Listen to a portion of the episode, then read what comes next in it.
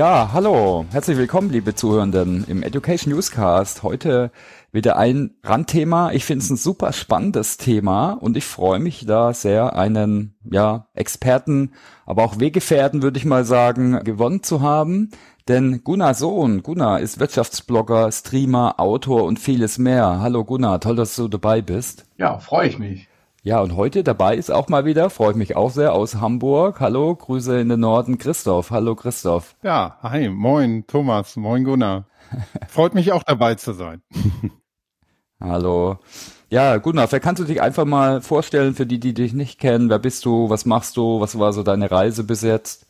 Ja, ich bin Jahrgang 61, also Boomer, ja, die, die in den nächsten äh, zehn Jahren alle in Rente gehen und dann eine Lücke auf dem Arbeitsmarkt hinterlassen, wo dann sechs Millionen Arbeitskräfte benötigt werden habe Volkswirtschaft studiert, habe schon früh mich mit Journalismus beschäftigt, äh, durch meinen Deutschlehrer, Herrn Menne. Vielen Dank nochmal, dass er mich da in diese Richtung sozialisiert hat. Habe also mit zwölf meine erste Schülerzeitung gemacht und habe meine Eltern dann irgendwie schon mit 14 geschockt äh, beim Kauf vom Jugendlexikon Wirtschaft, Jugendlexikon Politik, dass ich denen dann gesagt habe, ich will Volkswirtschaft studieren. Ja, wie das gekommen ist, keine Ahnung, aber es war schon frühzeitig äh, klar, dass ich mich irgendwie mit äh, Wirtschaftspolitik und auch mit Makroökonomie und diesen Dingen beschäftigen wollte, natürlich auch mit Statistik und Mathematik. Und ja, so ist das dann gekommen, dass ich dann erst im Journalismus äh, Fuß gefasst habe bei Springer, dann später die Seite weggewechselt, unterschiedliche Stationen, unter anderem auch äh, Leiter Kultur und Medien bei der Konrad-Adenauer-Stiftung, dann bin ich dann in die politische Meinungsforschung gerutscht beim Institut für Demoskopie Allensbach. Da war ich Leiter des Bonner Büros, als die Regierung hier noch in Bonn war. Habe beispielsweise die äh, Wochenberichte für Helmut Kohl geschrieben, ähm, also fürs Kanzleramt, wo man dann immer wieder die Wasserstandsmeldungen abgegeben hat. Ja, und als dann das Social Web dann kam, da machen wir einen Sprung, ähm, habe ich dann erkannt, ähm, wie gut es ist, dann ein sogenannter Unternehmerjournalist zu werden, wo man dann auch ähm, wirklich alles im Griff hat, ohne abhängig zu sein von irgendwelchen Lokalchefs oder Chefredakteuren oder irgendwelchen verlagspolitischen Ausrichtungen, sondern dass man eigentlich im Social Web sich so entfalten kann, wie man gerne mag. Und so habe ich dann frühzeitig entdeckt, so um 2012 herum, ähm, das Thema Livestreaming. Habe ja auch ein Fachbuch dazu geschrieben mit Hannes Schledt zusammen. Und so hat sich das dann immer mehr professionalisiert, auch was die Live-Formate anbelangt und die Livestreaming-Geschichten äh, mit Video. Das machen wir natürlich jetzt auch mit Audio, aber Schwerpunkt ist nach wie vor Video. Mhm. Genau, also vielleicht auch nur zur Info für die Zuhörenden. Gunnar hat ja auch äh, uns unterstützt beim Sub-Training-Forum. Das hat vielleicht der eine oder andere gehört. Ich denke, da sind wir auf jeden Fall mal konzeptionell gerade durch das Streaming und durch die stärkere Nutzung von Video einiges äh, weitergekommen. Und ich würde fast sagen, es wäre fast mal ein eigener Podcast wert, dass man mal auch äh, Livestreaming und auch Einsatz im Lernen- und Bildungsumfeld, dass man darüber mal redet. Aber vielleicht können wir es heute mal streifen, aber da können wir vielleicht echt nochmal mhm. getrennt reden, fände ich auch super spannend. Ja, das wäre gut. Schönes Thema. genau, hängt auch äh, eng zusammen, genau. Also Videopodcasts haben sich nie so durchgesetzt, ne? aber da gibt es auf jeden Fall auch Überschneidungen zu unserem äh, Thema. Aber vielleicht äh, nähern wir uns mal dem Thema politische Bildung. Ich habe ein bisschen recherchiert, äh, da nicht auch eine eigene bisschen eine Sicht, aber bin da absolut kein Experte. Was ich da gefunden habe, war so als Stichworte, damit soll eben Kritikfähigkeit gestärkt werden, aber auch Partizipation, Beteiligung, Toleranz sind jetzt so ein paar Schlagworte, wie gesagt. Kannst du das vielleicht mal umreißen, vielleicht auch, ja, wo, wo stehen wir da in Deutschland, warum das wichtig ist? Also drei Fragen auf einmal, sorry, können wir vielleicht nacheinander ja. abarbeiten. Eigentlich ist es ja auch äh, wirklich ein, ein Termin, den wir gewählt haben, der up-to-date ist, denn ja. die Bundeszentrale für politische Bildung feiert das 70-jährige Jubiläum. Daran sieht man, ähm, wie stark die politische Bildung auch an die Gründung der Bundesrepublik Deutschland äh, angeknüpft war und auch angeknüpft ist. Also das war sicherlich auch eine Folge der Weimarer Republik und äh, des mangelnden Politikverständnisses der allgemeinen Bevölkerung oder der Anfälligkeit für extremistische Strömungen.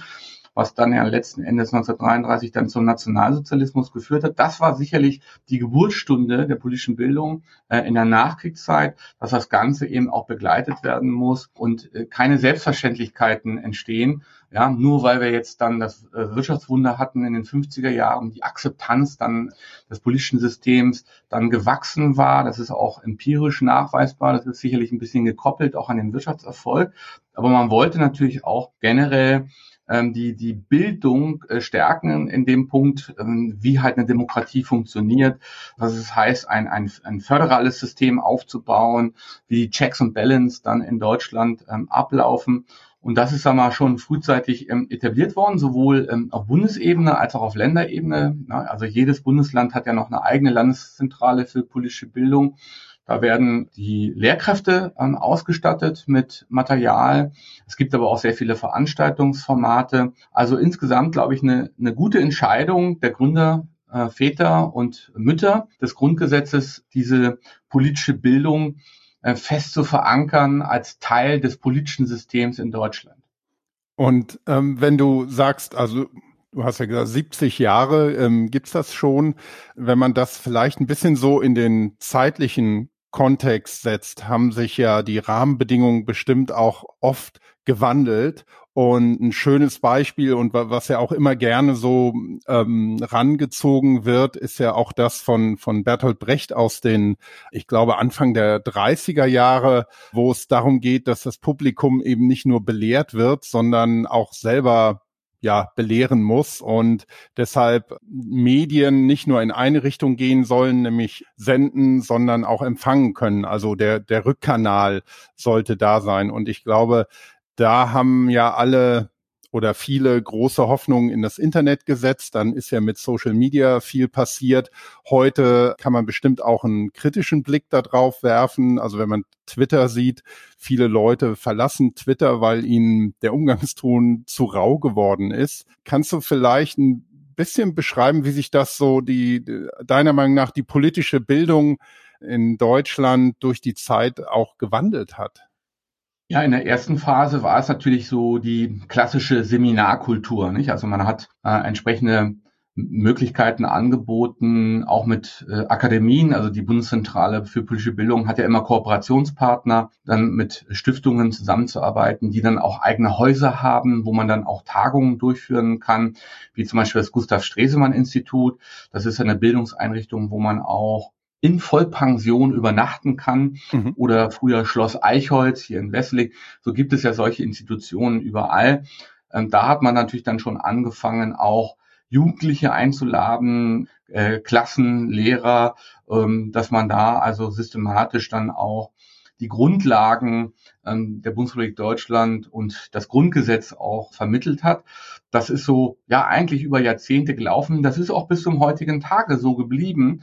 Das ist das Standardformat, ja, also dass man mehr oder weniger wie im Schulunterricht dann bestimmte Dinge behandelt und ähm, über solche ja, Seminarstrukturen dann vermittelt. Und das hat dann den Pressesprecher der Bundeszentrale, äh, Bundeszentrale für politische Bildung vor einigen Jahren schon veranlasst, ich glaube, das war 2011 schon, ähm, veranlasst, über diese alten Formate, äh, auch mit Frontalunterricht etc., dann nachzudenken und dann auch in die Richtung von Brecht zu gehen. Ne? Also die Radiotheorie wurde sogar in den 20er Jahren von ihm formuliert, mhm. denn wir hatten ja damals, äh, die, das, das Radio war damals ja ein, ein synchrones Medium. Es gab keine Aufzeichnung. Es ist immer live gesendet worden mhm. und war danach weg.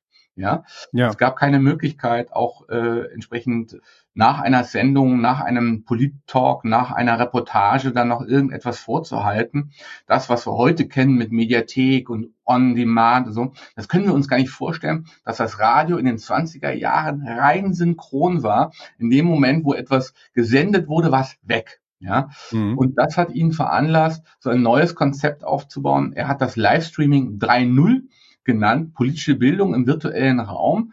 und hat damit also schon ja 2011 erste Gedanken formuliert und das war vor elf Jahren. Also da war er mhm. äh, seiner Zeit voraus. Ich habe da natürlich auch eine kleine äh, Nebenrolle gehabt. Ich will jetzt nicht behaupten, dass ich die ganzen Live-Formate äh, alleine entwickelt habe, aber ich habe eine ganze ganze Menge an Formaten für die Bundeszentrale mitentwickelt, äh, wo wir genau diesen Gedanken verfolgen, wegzugehen von dieser Frontalberieselung oder von äh, Formaten, die dann irgendwie verschwinden. Beim Seminar ist es genau das Gleiche. Ne? Da wird irgendein Vortrag gehalten, da wird darüber diskutiert und Tschüssikowski. Da passiert ja danach nichts mehr. Ne? Und ähm, dieses, dieses Abtrennen der politischen Bildung aus den Seminar- und Konferenzräumen, das ist eine Sache, die jetzt seit äh, gut zehn Jahren eben auf der Agenda äh, vor allen Dingen der Bundeszentrale für politische Bildung steht.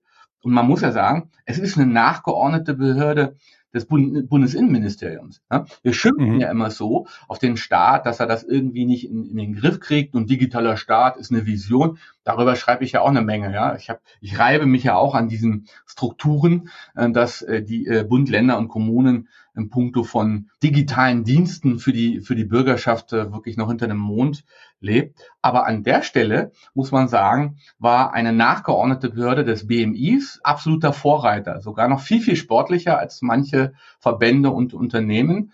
Ähm, das ist, glaube ich, etwas, was die Bundeszentrale für politische Bildung ähm, auszeichnet. Und davon profitierten sie dann in der Pandemie.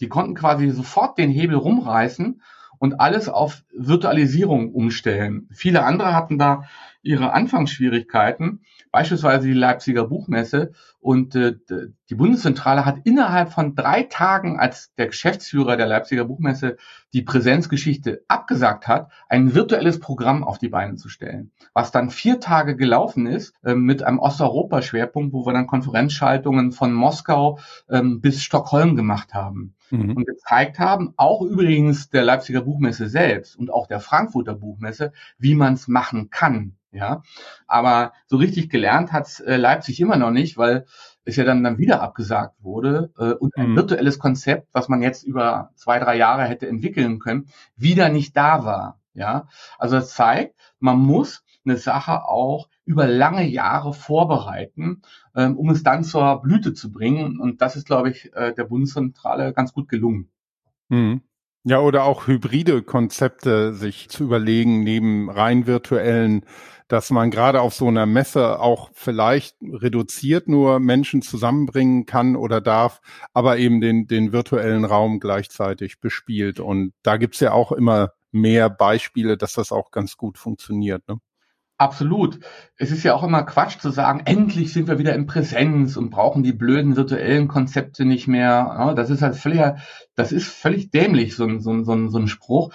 Ähm, das eine darf das andere nicht ausschließen, denn das äh, war ja auch so ein bisschen die Zielsetzung immer schon auch bei der politischen Bildung, die Verlängerung ins Netz die Anschlussfähigkeit ins Netz, mhm. die, die Netzöffentlichkeit zu erreichen. Ja, wenn du in einem Seminarraum oder hier im Medienzentrum der Bundeszentrale für Bildung etwas machst und, und beispielsweise über den Nahostkonflikt diskutierst, dann sitzen da vielleicht im, im ähm, ja, Auditorium 30, 40 Leute, mehr passen da gar nicht rein. Ja? Mhm. Ähm, machst du die, machst du noch ein bisschen Be Begleitmusik im Netz, beispielsweise, dass du danach dann noch Interviews machst mit den Spezialisten von ähm, der Stiftung für Politik und Wissenschaft, ja, die dabei waren und andere Sachen, dann erreichst du vielleicht 5000 noch, ja, und hast mhm. es dauerhaft abrufbar, wie bei euch auch mit der Geschichte, die wir gemacht haben, äh, dass es teilbar ist, dass man es schneiden kann, dass man es nochmal kommentieren kann, dass man es nochmal äh, immer in der Community weiter diskutieren kann. Ähm, und das ist die Verlängerung ins Netz. Deswegen ist dieser Spruch endlich wieder Präsenz und weg vom virtuellen völlig falsch. Also mhm. äh, man muss das eine tun ohne die Logik des anderen zu vergessen. Ne? Also denn die Logik des Netzes äh, geht nach anderen Regeln als eine Präsenzveranstaltung. Ja? ja? Beides hat eine Berechtigung, aber beides muss auch in unterschiedlicher Weise äh, präsentiert werden. Ja? Und äh, dieses, das ist keine 1-0-Entscheidung. Ja. ja. Ja, wir sind jetzt schon ein bisschen in die äh, Methodik eingetaucht. Da kannst du vielleicht noch ein bisschen was zu den Inhalten sagen.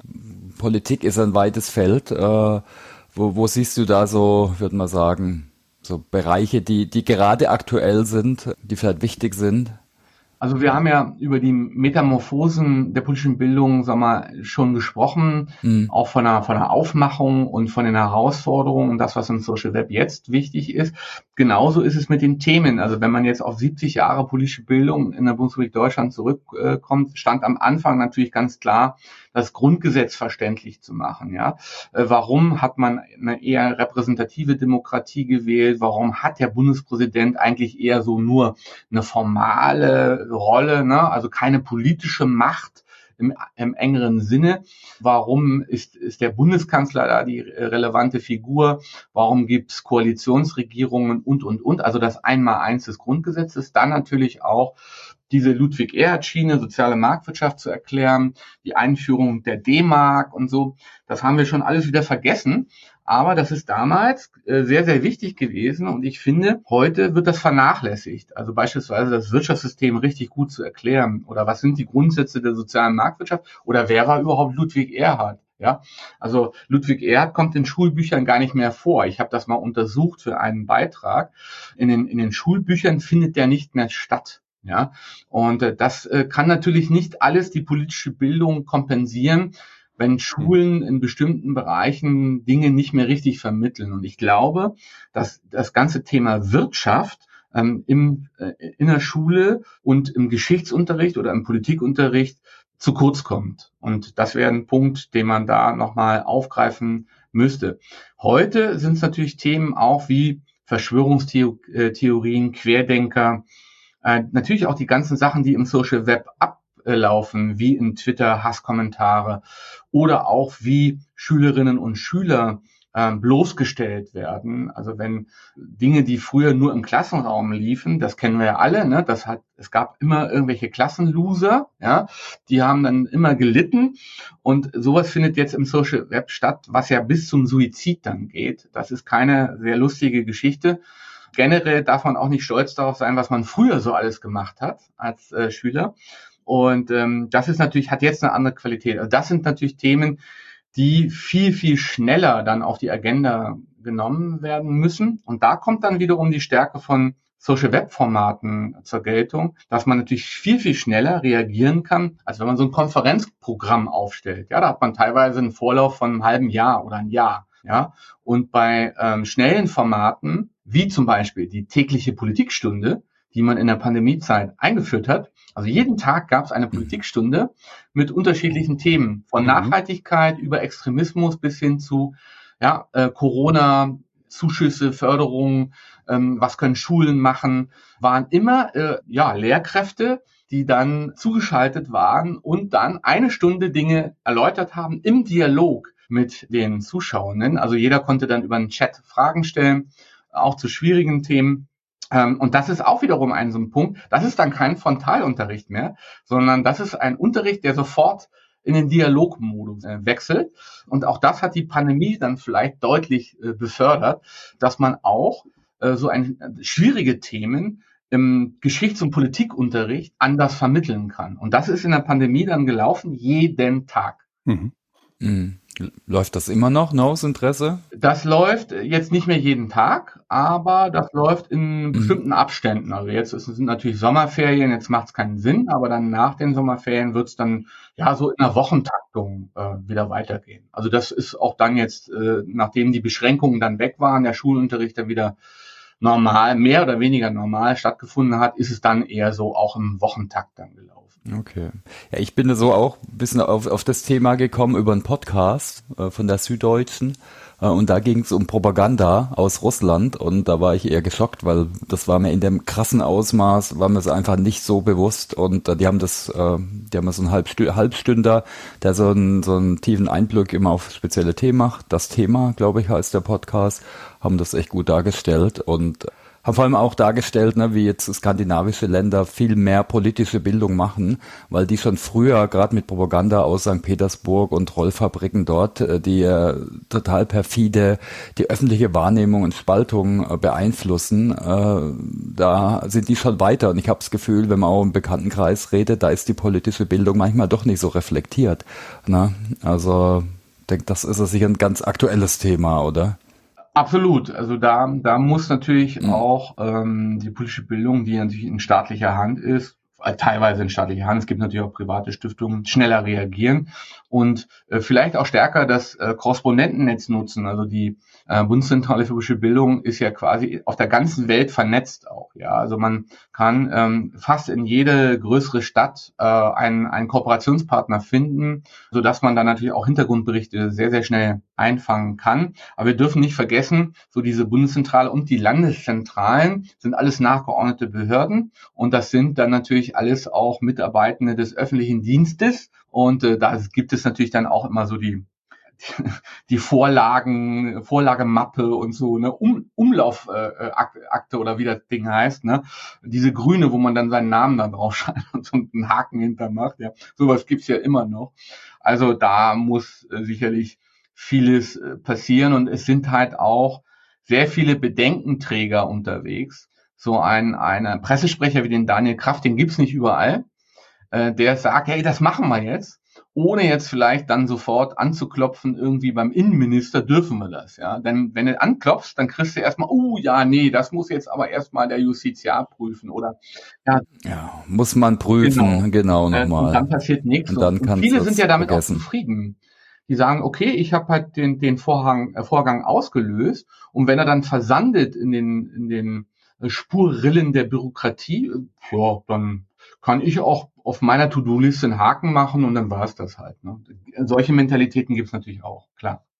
Ähm, du hast es schon ein paar Mal erwähnt, dass ja es sich dabei ja um Behörden handelt, die dem Innenministerium nachgeordnet äh, sind. Also letztendlich wird das ja dann auch von der jeweiligen Regierung besetzt. Und wenn es jetzt um politische Bildung und Unabhängigkeit oder Neutralität geht, wie ist denn da die Wahrnehmung in der Gesellschaft in Deutschland, was das Thema angeht? Wird, wird das alles als politisch neutral wahrgenommen oder ähm, gibt es da auch viel Kritik oder sehen das vielleicht manche sogar als so eine Art Gegenpropaganda und äh, wenn das vom Staat kommt, das taugt ja eh nichts und also ich kann mir vorstellen, da gibt es bestimmt viele Vorteile, bestimmt auch hier und da berechtigte Kritik, aber auch eben, und wir haben die Rückkanäle ja schon angesprochen, auch viel Druck, der ähm, organisiert gemacht wird. Ne?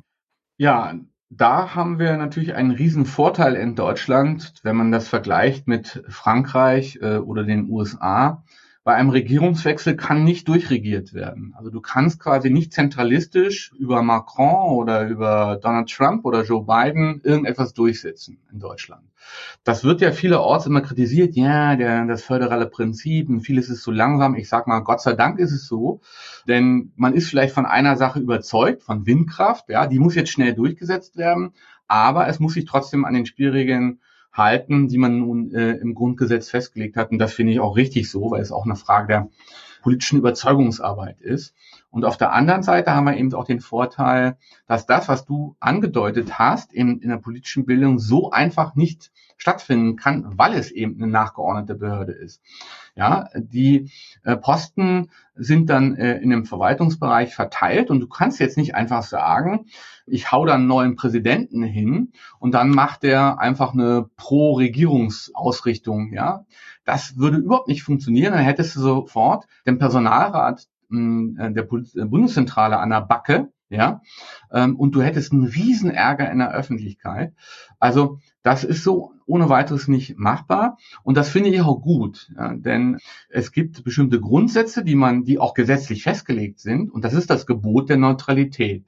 Das heißt also, du musst Dinge so aufbereiten, dass möglichst alle Seiten sich wiederfinden können. Natürlich hast du immer Nahtstellen in Richtung Extremismus, wie bei der AfD oder bei der Linken, äh, wo du natürlich dann eine Grenze setzen musst. Ne? Also wenn man sich den, ähm, den äh, faschistoiden Flügel der AfD anschaut, ist ja klar, dass du da keine Pro-Höcke-Geschichte jetzt machen kannst. Das würde nicht im Sinne des Grundgesetzes sein. Aber alles, was da mal auf dem Boden des Grundgesetzes fußt, muss sich in, in der politischen Bildung widerspiegeln. Und wenn ich mir die Schriftenreihe anschaue und auch die wissenschaftlichen Mitarbeiter betrachte, die ich jetzt kenne persönlich äh, in der Bundeszentrale, dann wird das auch beachtet. Also ich kann jetzt nicht sagen, das ist jetzt pro Grün oder das ist jetzt pro, äh, weiß ich nicht, Olaf Scholz oder so. das findet nicht statt. Also selbst der Präsident, der natürlich auch ähm, aus, dem, aus irgendeinem politischen Lager kommt, der Krüger, hält sich doch äh, in seinen öffentlichen Äußerungen dann zurück, äh, weil er eben Repräsentant einer Behörde ist. Hm. Ja, das sind dann letztendlich diese berühmten Checks and Balances, die dann funktionieren, auch wenn ähm, ja politischer Druck ausgeübt würde, dass der gar nicht ähm, unbedingt dann ankommen kann. Und ich glaube, das ist auch für die für die fürs Verständnis dafür eine, eine ganz wichtige Info. Und doch glaube ich eben, was ich auch angedeutet hatte, dass äh, vielleicht auch Druck von außen dann auf so eine Institution gezielt ausgeübt wird. Gibt das da irgendwelche Erfahrungen oder Dinge, die, die dann auch eben transparent dargelegt werden, damit, damit man es auch nachvollziehen kann? Ja, ständig. Also dieser politische Druck. Mhm der äh, von außen kommt, der natürlich auch durch Pressure Groups vorangetrieben äh, wird, der ist, der ist ständig da und bei mir klingelt es gerade hier und dann äh findet man auch, wenn man es googelt, das Thema Kritik, äh, Zentrale für politische Bildung, findet man ja. auch einige Artikel. Äh, also wo man sieht, okay, das ist jetzt schon eher von so einer, ja, eher rechten Ecke oder ich weiß nicht, ob ja. es eine linke Ecke war. Glaub, ja, zurzeit kommt es halt vor allen Dingen aus der rechten Ecke. Auch bei Live-Formaten merkt man das dann in den Chat-Kommentaren, natürlich auch auf Facebook und auf YouTube. Ihr könnt euch ja die Abonnentenzahlen anschauen, die die äh, Bundeszentrale äh, hat. Das ist, das ist schon einiges, ja. Also wenn die da eben einen Livestream auf Facebook machen, dann fangen sie sich natürlich auch entsprechende Kommentare an. Ähm, ihr seid grün versifft und bla bla bla. Ne? Also das ist das was auch aus dieser Querdenker-Geschichte kommt. Und es wird natürlich auch immer genau geschaut, welche Schriften werden rausgebracht. Die Bundeszentrale macht ja einen Punkt, also wer sich wirklich für politische Sachbücher interessiert und eine Neuerscheinung nicht direkt gekauft hat, der wartet halt ein halbes Jahr oder ein Dreivierteljahr.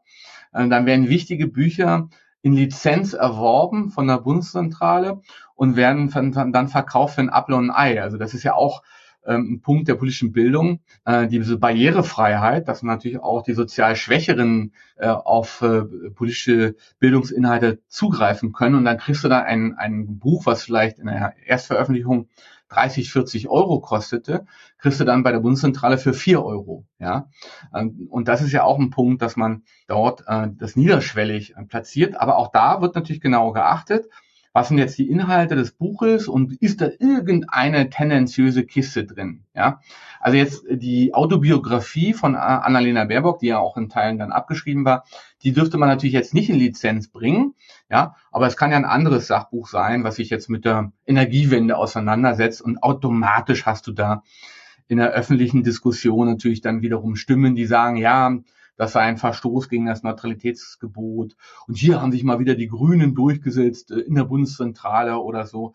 Klar. Also da äh, gibt es immer auch eine Pflicht zur Transparenz, genau zu erklären, warum bestimmte Inhalte aufgenommen wurden, warum bestimmte Bücher in Lizenz dann nochmal herausgegeben werden, in natürlich sehr, sehr hoher Auflage. Ja, also wenn wir jetzt ein politisches Buch schreiben würden, wir drei, dann könnten wir froh sein, wenn die Bundeszentrale das dann über, irgendwann in Lizenz übernehmen würde, denn dann wird die Auflage so sehr reingedrückt, ja, in alle Schulen und Universitäten, dass wir dann mit einem Schlag wirklich richtig große Reichweite hätten. Also das ist einmal der Vorteil bei dieser Geschichte. Aber immer umstritten. Hm.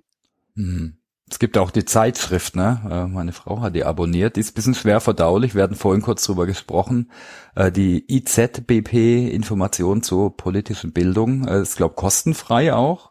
Ist extrem viel Inhalt, aber jetzt nicht so ähm, extrem didaktisch aufbereitet. Also halt krasser Fließtext, viel Text. Ich habe noch keinen Artikel fertig lesen können, aber ist auch ein guter Service. Äh, ich bin ja auch, auch mehr Audio-Fan natürlich. Ne? Ja, ist ein guter Service, aber auch da bin ich bin ich äh, kritisch, wenn ich mir die Schriftenreihe mhm. anschaue. Und das ist ja auch Abputz aus Politik und Zeitgeschichte, ist die Beilage äh, im Parlament. Ähm, das ist sozusagen ja die Champions League äh, äh der Publikationsreihe. Und ähm, das das Erscheinungsbild ist ungefähr so wie zu Adenauers Zeiten. Ne? Also seit den ja. 50er, 60ern hat sich das Layout da, glaube ich, nicht so sonderlich geändert.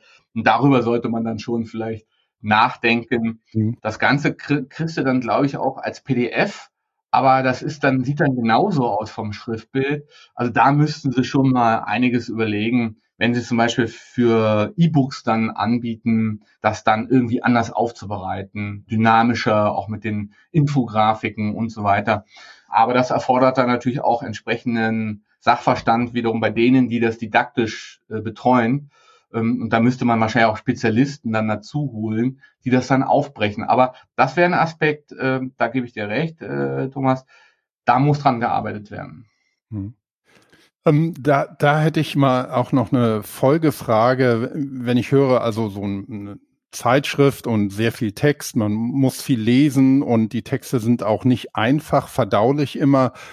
Wie sieht denn das aus mit der Bandbreite? Ähm, ich denke mal, so eine Institution muss sich ja irgendwie an alle Bürgerinnen und Bürger dann richten. Und ähm, generell vielleicht aus deiner Perspektive auch, wie, wie kann man denn möglichst viele Menschen erreichen? Ich denke mal, mit so einer Zeitschrift, das ist dann eine bestimmte Klientel, aber sehr, sehr viele wird man damit nie erreichen. Und das geht ja bis hin, wie Thomas gesagt hat, er ist eher ein Audiomensch, also er würde die Sachen lieber hören, andere würden sie lieber sehen als Video, bis hin in Bereiche dann, wo man sagt, es muss auch barrierefrei sein und ähm, es muss auch ja den Möglichkeiten, die die äh, unterschiedlichen Menschen haben, angepasst sein, auch inhaltlich. Ähm, das geht ja auch beim Deutschlandfunk gibt es ja zum Beispiel Nachrichten in einfacher Sprache, dass auch jemand, ähm, den es, was weiß ich, mental sehr anstrengend oder überfordert, ähm, dem normalen, sage ich mal in Anführungsstrichen, Geschehen dann zu folgen, dass man eben möglichst viele Leute mitnimmt und die Angebote macht. Wie würdest du das sehen oder betrachten? Das sehe ich in der Tat als Schwachstelle der politischen Bildung in Deutschland, sowohl im Bund als auch in den Ländern, dass man eine Zielgruppe ganz gut bedient, das sind, sagen wir mal, so Kinder, ja, mit Zeichentrickgeschichten und solche Sachen. Also was in der, in der, in der Früherziehung eine Rolle spielt, da gibt es ganz gute Angebote. Und dann kommt eine Weile nix. Mhm. Und dann geht es wieder los mit der Sekundär, Sekundarstufe 2, ja, und drüber. Und dann Erwachsenenbildung oder natürlich Angebote für das, äh, für Lehrerinnen und Lehrer mhm. oder Dozenten, Professoren etc.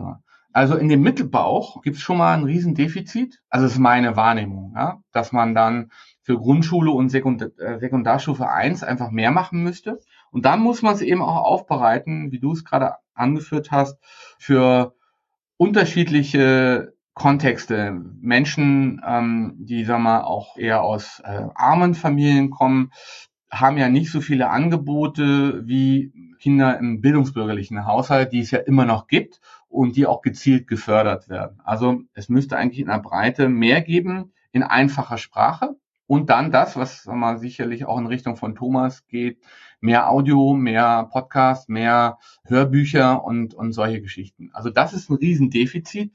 Man ist immer noch sehr buchlastig und zeitschriftenlastig. Und, und, und, diese, und diese Schriften ähm, sind dann zum Beispiel APUZ, äh, diese Beilage, also keiner kauft sich ja das Parlament. Also mhm. wer kauft, also ich habe, ich gehe dann halt immer ins Medienzentrum, da kriegst du es umsonst, klar. Aber wer würde das am Kiosk dann kaufen, ja? Äh, wo du dann irgendwie die Regierungserklärung von Olaf Scholz dann nachlesen kannst, ja? Das macht ja keiner, ja? Hm. Heutzutage ja schon gar nicht, weil du die Rede ja auf der Seite des Kanzleramtes dann noch abrufen kannst, ne? Aber da haben die den Schuss noch nicht gehört. Also das äh, ist viel zu schwierig, viel zu wissenschaftlich und sprachlich viel zu kompliziert aufgebaut. Also, hm. äh, also so, so Soziologendeutsch, ja. Ja. Ähm, und äh, das, das ist noch ein Riesendefizit. Ja. Hm. Aber ja ein all, allgemeines Problem der Bildung. Also ich meine, das begegnet auch das soll es auch bei Software-Schulungen geben, habe ich gehört, oder bei anderen Themen, dass man zu stark aus sich, aus dem Content rausdenkt und nicht so stark vom Lerner raus und da vielleicht auch verschiedene Personas, sagt man heute, ne, dass man jetzt nicht nur seine Zielgruppe, die so ist wie man selbst, so die Bildungsbürger, die Studierten, sondern auch andere äh, Menschen erreicht, äh, ne, einfach anders dann.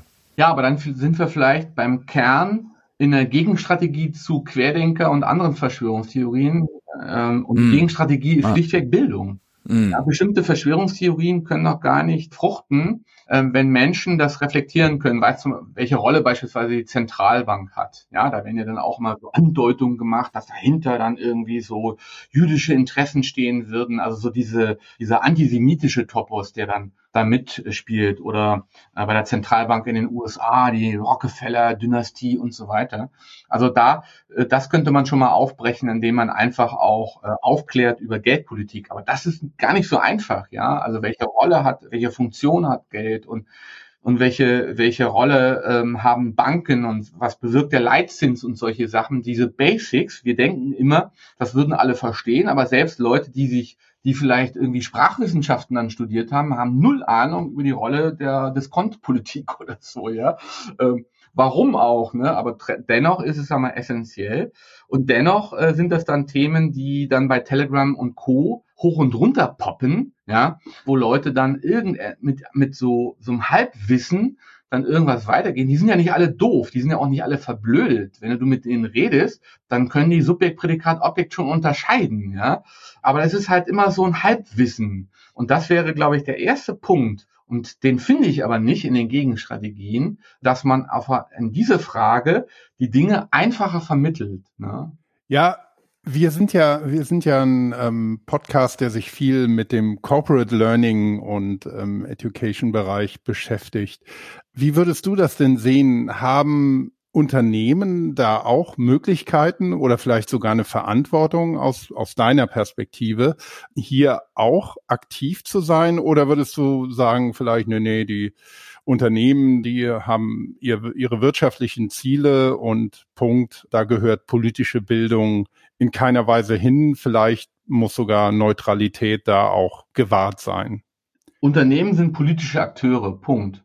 Und deswegen haben sie auch eine politische Verantwortung. Mhm. Ich unterrichte ja auch Wirtschaftsethik an der Hochschule äh, Fresenius und da gibt es halt auch unter den Ökonomen die große Debatte über zum Beispiel Global Governance. Ja, sowohl kleine mittelständische Unternehmen als auch große Unternehmen stehen äh, auch mit politischen Themen in Verbindung und jeder hat eine politische Verantwortung, ob es jetzt einmal um ähm, ja um Luftreinigung geht oder, oder Wasserqualität oder Dinge, die sag mal, als öffentliches Gut wahrgenommen werden oder wie man halt mit Verschmutzung umgeht und äh, wie man dann halt auch einen Preis zahlt für, für Verschmutzungszertifikate, solche Dinge.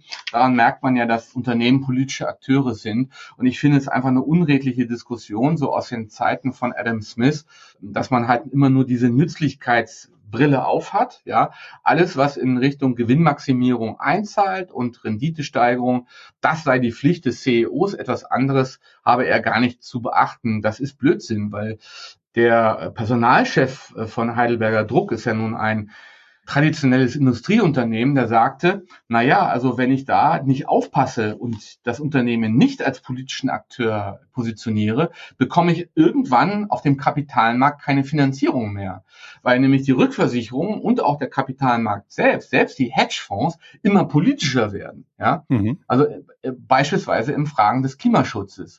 Und er sagte, und wer da irgendwann seine Hausaufgaben nicht mehr erfüllt, die halt weitergehen über, über irgendwelche Umweltberichte oder so und in Hochglanzbroschüren. Also wer nicht wirklich in Nachhaltigkeit investiert, der bekommt irgendwann keine Kohle mehr auf dem Kapitalmarkt.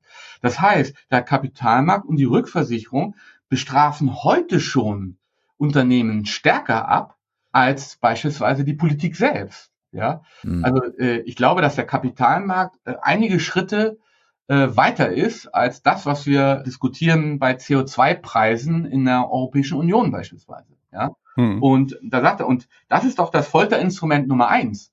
Wenn ich dann als CFO ja auf einmal sehe, Mist, ja, meine Finanzierung äh, funktioniert mir nicht mehr so, wie ich das gedacht habe, oder ich müsste vielleicht sogar mehr Zinsen zahlen, ja, weil dann eben dann äh, der Kapitalmarkt sagt oder die Rückversicherung sagt, nee, das, da gehen wir nicht ins Risiko rein. Ja, das ist äh, heute nicht mehr nicht mehr machbar. Klimawandel etc. Wer wer da schädigt, kriegt einfach keine Kohle mehr. Und deswegen äh, sind Unternehmen politische Akteure hoch drei. Was äh, hättest du dann Tipps oder was, was würdest du dann empfehlen Unternehmensvertretern, wie man sich dem Thema politische Bilder, Bildung nähern kann, wenn man da jetzt noch nicht so viel macht?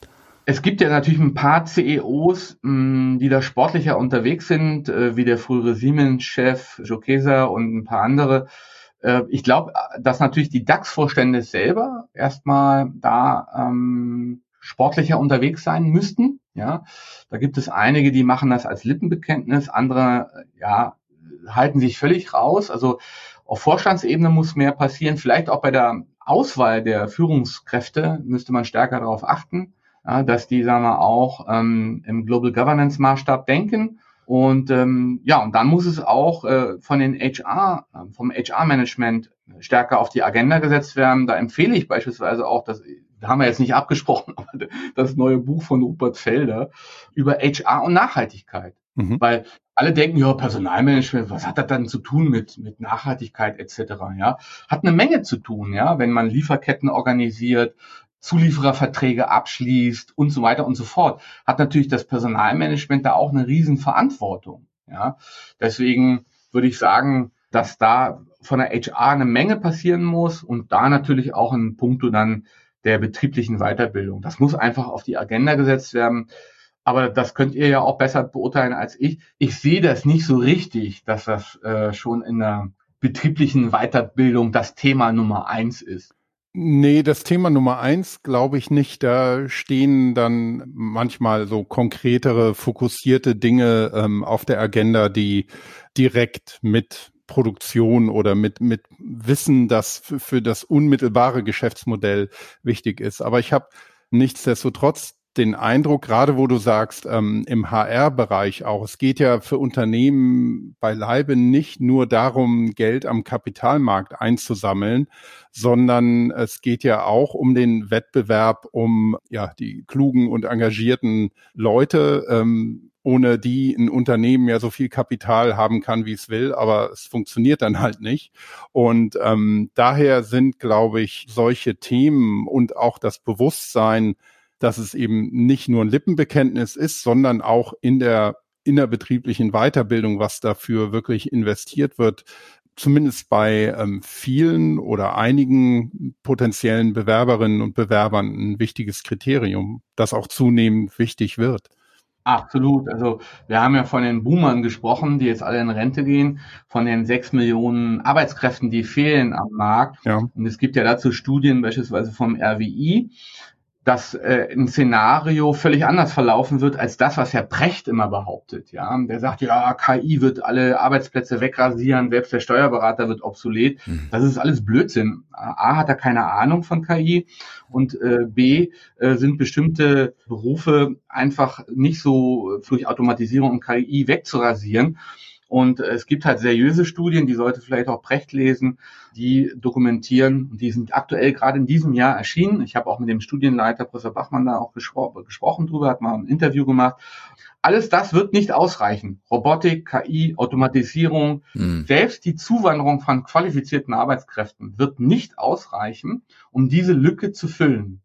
Und äh, es ist kein Top-Thema in der Politik. Wir reden nur darüber, wie wir die Rente sicher machen, ne? weil wir halt wegen weniger Beitragszahler haben oder weil die Konstellation ein Rentner, ein Einzahler immer rele äh, relevanter wird. Äh, früher war es ein Verhältnis von drei zu eins oder so, ja, drei Einzahlende, ein Rentner, ja. Jetzt haben wir halt diese eins zu eins Situation, die sich immer mehr zuspitzt. Das ist halt das, was immer im, im demografischen Kontext diskutiert wird. Aber der andere Kontext, dieser Arbeitskräfteverlust, der wird nicht diskutiert. Und der wird uns als Volkswirtschaft noch eine Menge beschäftigen, denn es kann auch dazu Wohlfahrtsverlusten führen, die der Bachmann auch mal äh, dargelegt hat. Ähm, und da müssen wir uns so langsam mal mit beschäftigen. Was heißt es denn? Und dann stehen natürlich die Unternehmen im Wettbewerb. Und dann kommen auf einmal so eine Themen ähm, auf die Agenda. Ja, was ist denn die soziale Verantwortung? Was machen sie zum Thema Klimawandel? Das fragen sich ja dann vor allen Dingen die, die jüngeren Leute ähm, auch aus der Friday, nicht nur aus der Fridays for Future Bewegung. Und das ist dann ein Rekrutierungsthema. Mhm. Ja, äh, und best Absolut. bestimmte Unternehmen, die so rumschlunzen, mhm. ja, die sehen irgendwann dann alt aus auf dem Bewerbermarkt. Ne? Ja, wir sehen es schon Firmen wie Facebook, ne, zum Beispiel oder Meta, die echt Probleme haben, Leute zu kriegen. Ja. Ich meine, ein Punkt, was mir auf, eingefallen ist, weil du hast da gefragt, also ein aktuelles Thema im HR ist, ist sicher Diversity and Inclusion und äh, Gleichberechtigung. Also da gibt's unterschiedliches von Workshops bis hin zu ja, Förderungsprogrammen, äh, Programme für Frauen. Äh, sicher aus dem Hintergrund auch vom, vom Recruiting. Ne? Bei Umwelt, da habe ich es noch nicht so stark gesehen. Also ich denke, da gibt es sicher Nachholbedarf und bei dem Thema ja, keine Ahnung. Also was wir vorhin kurz anhatten, also die ganze Querdenker- und Verschwörungstheorien, ich glaube, da tun sich viele Firmen sicher schwer, weil das, ja. Aber da können Sie auch anklopfen bei der Bundeszentrale für politische Bildung. Mhm. Denn ähm, das ist ja eine Institution, die ist ja nicht nur für Lehrerinnen und Lehrer da oder für Schülerinnen und Schüler, sondern mhm. für die ja. gesamte Öffentlichkeit und alle Institutionen, alle Organisationen und auch Unternehmen können natürlich die politische Bildungsgeschichte in Anspruch nehmen und können natürlich auch mit den Institutionen darüber diskutieren, wie könnten wir es beispielsweise aufziehen, was könntet ihr empfehlen. Und da ist es eigentlich, dann ist man eigentlich auch auf der sicheren Seite, weil die Akteure der politischen Bildung sich ja schon Gedanken gemacht haben, auch zum Thema Neutralität. Und dann ist man auch als Unternehmen wiederum aus der Geschichte raus und sagt nach dem Motto, ja, das sind halt Angebote von Institutionen des Staates und äh, das, äh, das binden wir mit ein. Also ich weiß, also ich glaube, das ist noch kein Unternehmen hat wahrscheinlich bislang irgendwie da angeklopft, ne? Weil man denkt, ah, die machen da ihr Ding da für irgendwie mhm. äh, für Schüler, Schulklassen oder sonst was. Das ist halt Quatsch. Also das, äh, die politische Bildung ist für alle gesellschaftlichen Akteure relevant. Mhm. Und das wäre vielleicht auch mal ein Tipp ne, an mhm. euch, ähm, einfach anzuklopfen. Ja, finde ich äh, super. mit denen zusammen dann Formate entwickeln. Ja, also auch für alle Zuhörenden, ne? Also die Links können wir in die Shownotes packen und es gibt ja bestehende Formate. Hast du vielleicht auch Tipps für Individuen? Also ob es das ein Freelancer ist oder einfach für jeden selbst, ob er jetzt in einem Konzern arbeitet oder selbstständig ist, äh, was man, wo man sich noch oder wie man sich noch mehr politisch bilden kann und weiterbilden?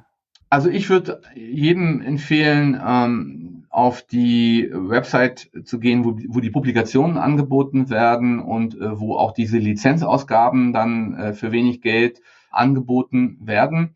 Und ich würde halt auch jedem empfehlen, als auch als Freelancer in Kontakt zu treten mit den entsprechenden Entscheidern, sei es ja Daniel Kraft oder anderen, um mit denen in Dialog zu treten, um dann bestimmte Dinge dann auch vielleicht mal ja, mitzuentwickeln. Also es gibt äh, Sabria David ne, vom Slow Media Institut in Bonn, die hatte eine Idee für so ein Europaprojekt, hat dann angeklopft bei der Bundeszentrale für Bildung und beim Gustav Stresemann Institut und hat dann auch entsprechend ein Projekt dann realisieren können, was dann über mehrere Wochen und Monate dann auch gelaufen ist. Also selbst einmal Einzelkämpfer, wenn sie eine gute Idee haben, ja, können dann eine Sache dann auch auf die Straße bringen, wenn es halt nicht kommerziell ist. Ne? Also dass es halt so ein kostendeckendes, äh, kostendeckenden Zuschuss dann bekommt oder dass man halt zusammen ein didaktisches Konzept entwickelt.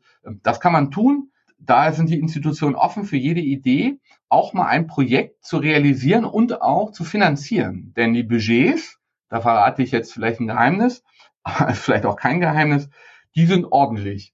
Ja? Also für politische Bildung äh, in Bund und Ländern gibt es eine Menge Geld und äh, da kann man sicherlich auch einiges realisieren. Also zum Beispiel so ein Thema wie ja, Ludwig Erhard in Schulbüchern, daraus vielleicht dann auch mal eine Kampagne zu machen oder wie unser Wirtschaftssystem besser zu erklären oder welche Funktion haben Unternehmen? Ja, das findet ja im Schulunterricht mehr oder weniger auch nicht statt. Ja, hängt immer vom einzelnen Lehrer ab. Wenn wir da noch länger drüber diskutieren würden, äh, würden uns da bestimmt einige Sachen einfallen, äh, die die politische Bildung aufgreifen könnte und auch finanzieren könnte. Ja gut, es war nochmal ein guter Aufruf, auch an euch Zuhörenden. Es sind da sicher auch einige dabei, die Lerninhalte, Lernumgebungen produzieren. Also auch da aktiv zu werden, ne, ist auf jeden Fall eine gute Sache. Es ist Bedarf und auch toll natürlich, es gibt Budget. Mhm. das ist immer wichtig. Ja. Ich rede mich wahrscheinlich jetzt um Kopf und Kragen, aber aber das ist halt äh, faktisch so. Ich habe, ich erlebe das ja auch, dass selbst als Einzelinitiativen wenn sie, sagen wir mal, ähm, mit Sinn und Verstand entwickelt werden, ähm, dass die dann natürlich auch aufgegriffen werden. Ja. Also insofern, wenn dann auch mal aus der Verbandsseite irgendwas kommt, dann glaube ich schon, ähm, dass es immer Möglichkeiten gibt, Schnittstellen gibt, dass man vielleicht mal eine, eine Panel-Diskussion dazu macht oder ein Roundtable oder ein Breakfast oder was auch immer und dass man daraus dann vielleicht eine Schriftenreihe entwickelt oder was auch immer, also oder ein Podcast, ja. Also das wäre ja auch noch eine Variante, wenn von euch zum Beispiel irgendetwas kommt in diese Richtung, ihr habt schon Podcast-Erfahrung, dann sagt man, ja, so und so könnte man das angehen, wie man halt ein Wirtschaftssystem besser erklären könnte. Das könnte ich mir auch sehr, sehr gut vorstellen. Mhm. Okay, ja. Äh, wir haben uns gerade zugenickt, alle. Ähm, ich denke, wir sind gleich durch mit den ganzen Fragen, die wir uns überlegt haben. Also ich habe echt selbst viel gelernt. Wir haben noch ein paar Home Story Fragen. Äh, oder gab es sonst noch Themen allgemein zur politischen Bildung, die wir, die wir nicht angerissen haben, die wir vergessen haben, Gunnar zu fragen? Also es gibt alle, alle möglichen Experimente, die jetzt gemacht werden. Ähm, zum Beispiel haben wir mal so eine zwölf Stunden Konferenz gemacht, virtuell. Das war dann die größte politische Konferenz, die je stattgefunden hat, ja, auch in der Teilnehmerzahl weil es natürlich dann über zwölf Stunden ging und es ist halt dann gemessen worden, wie viele Teilnehmer waren in den zwölf Stunden dabei. Sowas würde wahrscheinlich noch nicht mehr ins Berliner Olympiastadion passen, ja. Und dann ist einfach gesagt worden danach, das war die größte politische Konferenz, die je stattgefunden hat. Danach waren wir aber schweißgebadet, ja. Nach den zwölf Stunden waren wir echt fertig. Und dann hat auch hier in, in Bonn im Medienzentrum dann auch noch ein DJ aufgelegt, ja, Thomas Münz, ähm, damals noch Gustav Stresemann Institut und dann haben wir sogar noch Party gemacht danach, ja. Also man merkt, politische Bildung kann auch Spaß machen, ja. Das sollte man nie vergessen, ja, auch wenn es ja. wenn es oft so trocken daherkommt, also genau. gerade im Gegenteil, ja. Ja gut, dann vielleicht noch mal ein paar Fragen an dich, äh, Gunnar. Was ist denn so dein Narrativ für Bildung? Interaktion.